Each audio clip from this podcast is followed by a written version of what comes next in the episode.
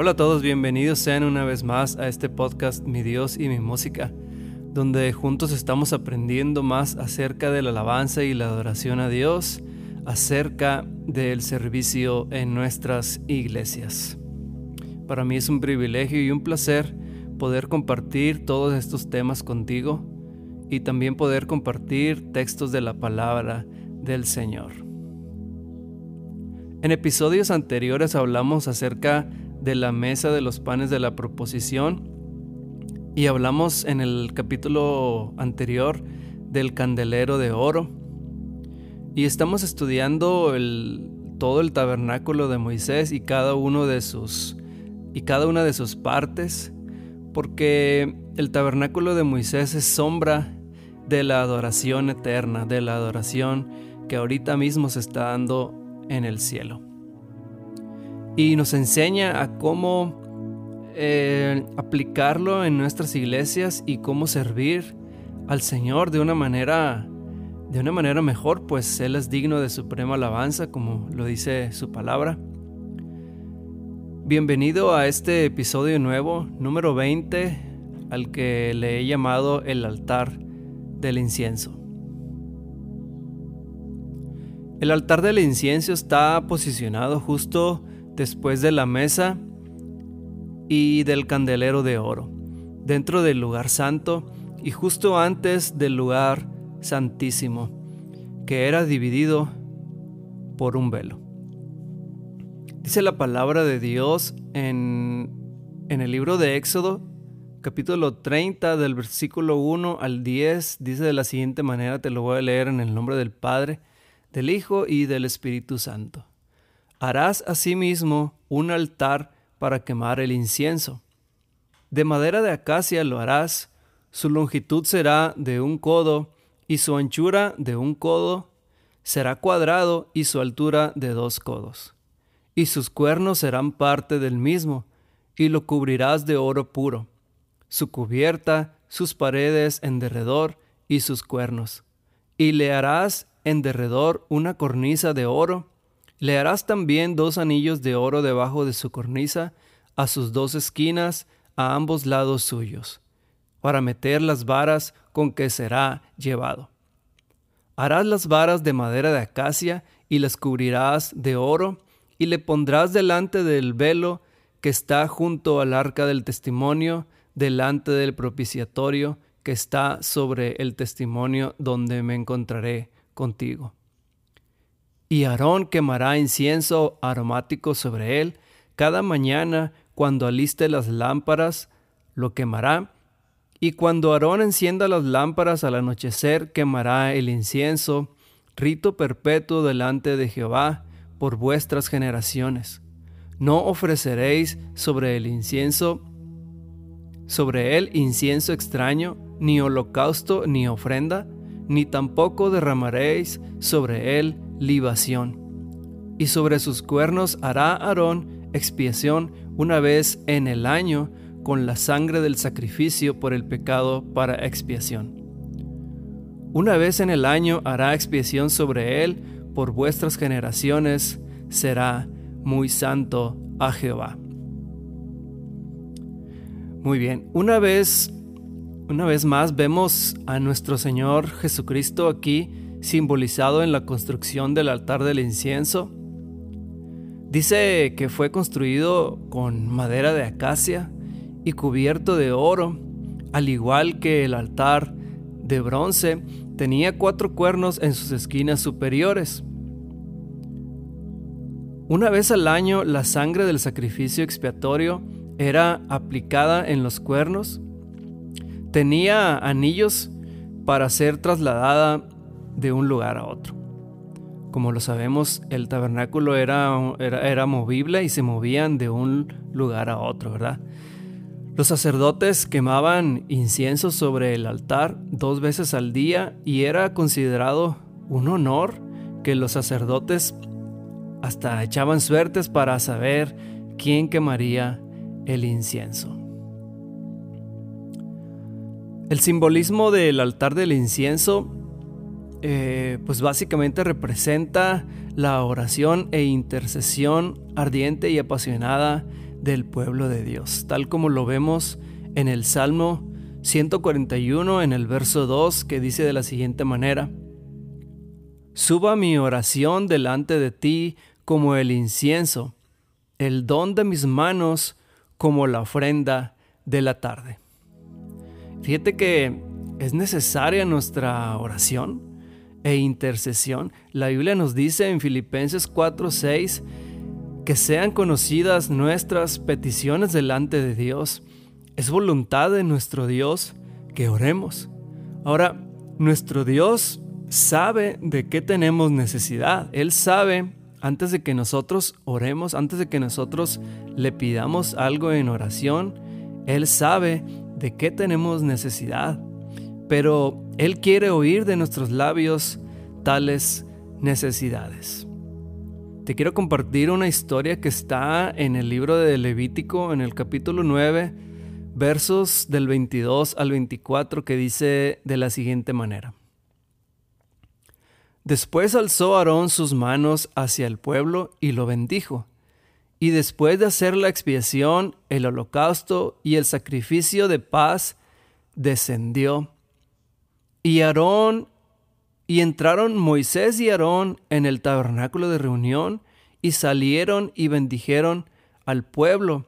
Y la gloria de Jehová se apareció a todo el pueblo, y salió fuego de delante de Jehová y consumió el holocausto con las grosuras sobre el altar, y viéndolo todo el pueblo, alabaron y se postraron sobre sus rostros. En esta historia del primer servicio de adoración del tabernáculo, cuando Moisés terminó de construirlo, consagrar a los sacerdotes y ofrecer todos los sacrificios prescritos, Dios respondió con fuego. El fuego de Dios descendió del cielo y consumió la ofrenda del altar de los sacrificios. Cuando el pueblo de Dios vio todo esto, estallaron en, en alabanza y cayeron postrados al suelo delante de Dios. Y es que cada vez que un sacerdocio y un tabernáculo son consagrados a Dios, su gloria los rodea. Lo mismo sucedió en el tabernáculo de Moisés como en el, como en el de Salomón también, e incluso sucedió también en el día del Pentecostés cuando Dios aceptó a los discípulos como sacerdotes y ordenó sus cuerpos como templos, como morada del Espíritu Santo.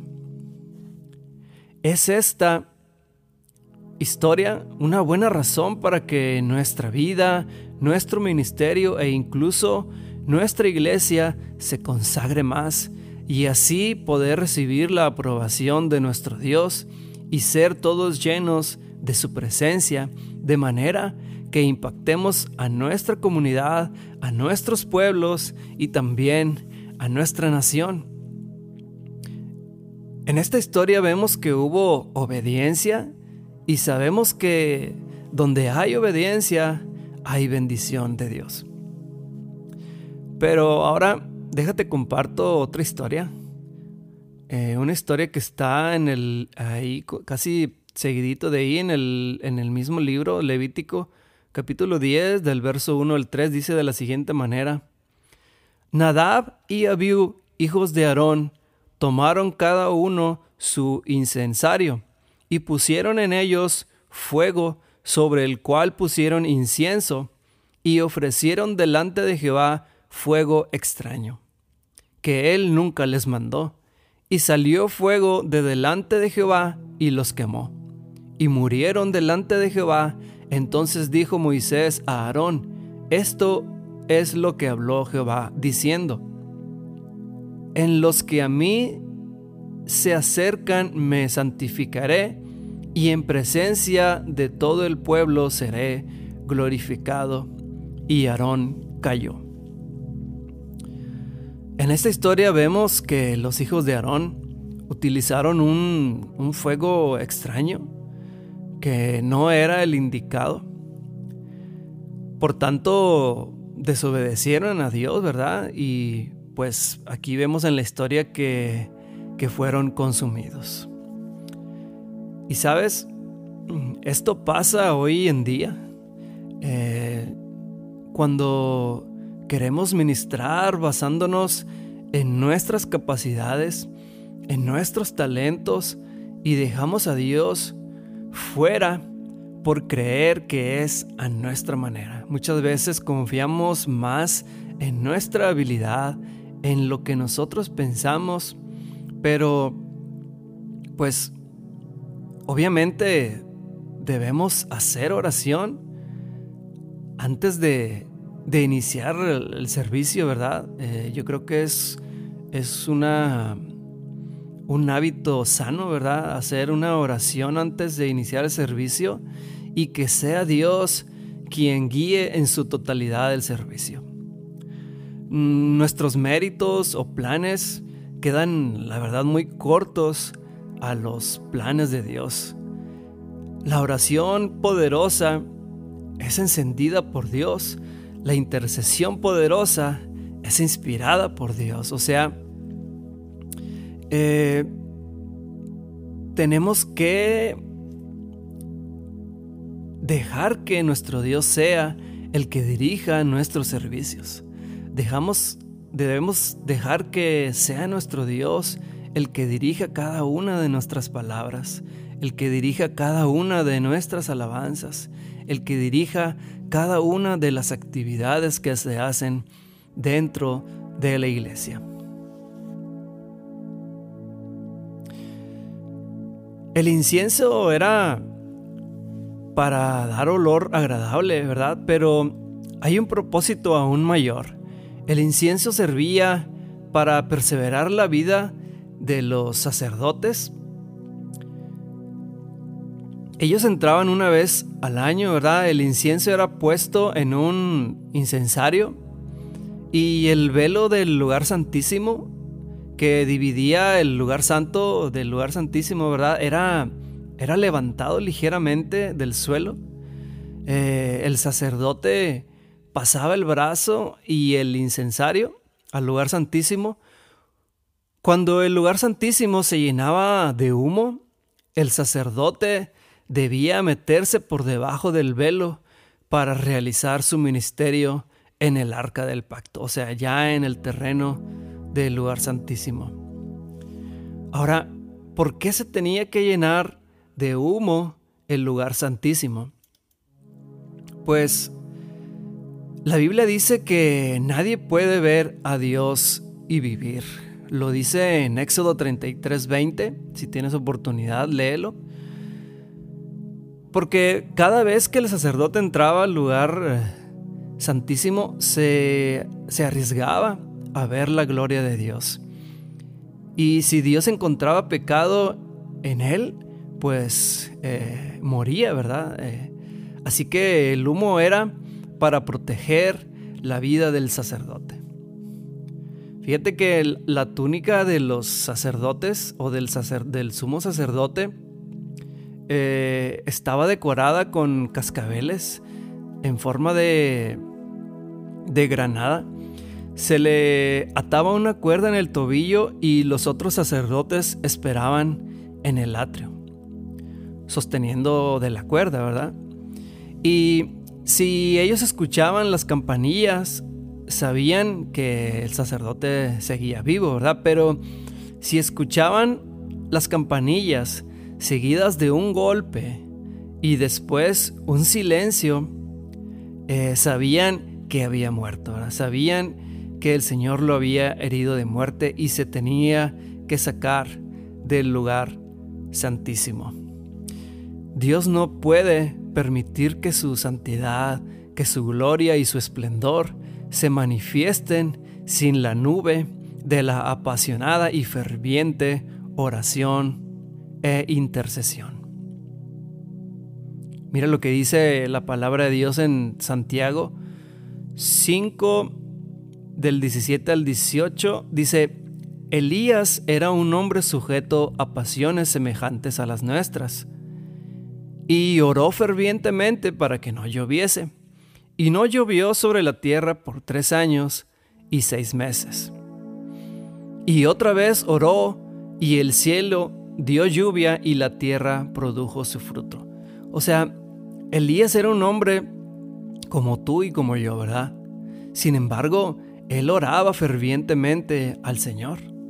Así es como nosotros debemos orar, ¿verdad? Con fervor, con compasión, ¿verdad? Eh, debemos eh, hacer quemar el incienso, ¿verdad? Ahora, nuestro, nuestro Señor Jesucristo es el, el máximo intercesor, ¿verdad? Es el más grande intercesor. Nuestro Señor Jesús mostró la mayor intercesión jamás vista y lo hizo al entregarse en la cruz del Calvario por cada uno de nosotros. Pero, ¿sabes? Él no lo hizo tanto por ti y por mí, sino lo hizo por amor y obediencia al Padre tal como lo dice en, el, libro, en el libro de San, San, Mateo, en el capítulo 26, en el verso 39, mira cómo dice de la siguiente manera, yendo un poco adelante, se postró sobre su rostro, orando y diciendo, Padre mío, si es posible, pasa de mí esta copa, pero no sea como yo quiero, sino como tú. Jesús en realidad no quería morir. Eh, sin embargo, eh, dijo, sea hecha tu voluntad. Ahí fue donde nuestro Señor Jesucristo mostró la mayor intercesión que se haya hecho. La verdad que Él no quería morir porque aquí la palabra de Dios dice dice, si es posible, pasa de mí esta copa. O sea, pasa de mí este sufrimiento. En realidad, él, él, él como, como parte de su humanidad, él, él no quería morir. Él, este, más sin embargo, él fue obediente hasta la muerte. Es Jesús nuestro máximo intercesor, tal como lo vemos en en, Hebreos capítulo 7, verso 24 y 25 de la nueva traducción, nueva versión internacional más bien, es, otra, es la Biblia pero en, en otra traducción. Te lo voy a leer, dice de la siguiente manera, pero como Jesús permanece para siempre, su sacerdocio es imperecedero. Por eso también puede salvar por completo a los que por medio de Él se acercan a Dios, ya que vive siempre para interceder por ellos. Aquí vemos que nuestro Señor Jesucristo sigue intercediendo por nosotros. Es nuestro Señor Jesús quien nos guía eh, durante todo el tabernáculo, durante cada una de sus partes. Fíjate que Él nos guía en su misión. Él nos guía también lavándonos con la palabra, o sea, la, fuente de bronce. Él nos lleva a la comunión con Él y con su Padre en la mesa de los panes. Nos envía al Espíritu Santo para llenarnos y transformarnos para vivir y servir en su poder e interceder por nosotros ante el Padre en oración. O sea que nuestro Señor Jesucristo nos enseña todo esto, nos enseña a cómo someternos a Dios eh, en, el, en, el, altar de bronce, nos enseña a, vivir de una manera correcta, lavándonos con su palabra, con la Biblia, eh, en que esto es la fuente de bronce, nos enseña a tener comunión con Él. Eh, en la mesa de los panes de la proposición, ¿verdad? Eh, hablando del tabernáculo de Moisés, este también eh, nos, nos envía al Espíritu Santo, ¿verdad? De Dios, cuando en el, en el candelero de oro, ¿verdad? Y ahora en el, en el altar del incienso nos enseña también a orar y a interceder por nuestros hermanos, por nuestros familiares, por la iglesia reunida. Entonces es importante eh, orar, es importante interceder. Nosotros como ministros de Dios tenemos una labor más llevar en oración e interceder por la iglesia y por nuestros seres queridos. Y también este, por medio de nuestro ejemplo, eh, enseñar a orar y también a interceder a la iglesia, ¿verdad? Tenemos, tenemos que poner el ejemplo, tenemos que orar, ¿verdad? Tenemos que interceder cuando estemos en el servicio, cuando estemos ministrando en la iglesia, este, tenemos que orar. Eh, la, la congregación tiene que darse cuenta que sabemos orar, que sabemos interceder por las necesidades de la iglesia. De esa manera estaremos enseñando a la iglesia a que ore y a que interceda también por los demás. Apliquemos el altar del incienso en nuestras vidas. Hagamos que arda el incienso y así suban nuestras oraciones hasta la misma presencia de nuestro Dios.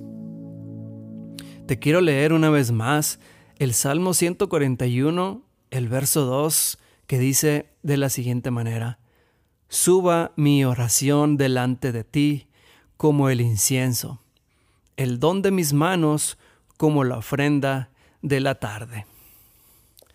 Recuerda que estamos edificando en adoración y servicio a Dios. Para mí ha sido una vez más un privilegio y un honor, un placer poder compartir esta enseñanza contigo, poder compartir la palabra de Dios contigo. Yo le doy muchas gracias a Dios por permitirme eh, este, este espacio, por permitirme expresarme en este espacio de podcast.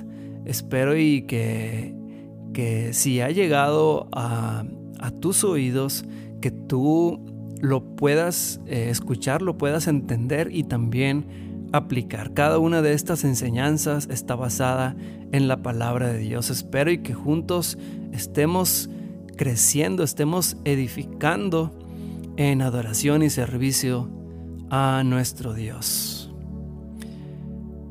Que el Señor te bendiga y te guarde.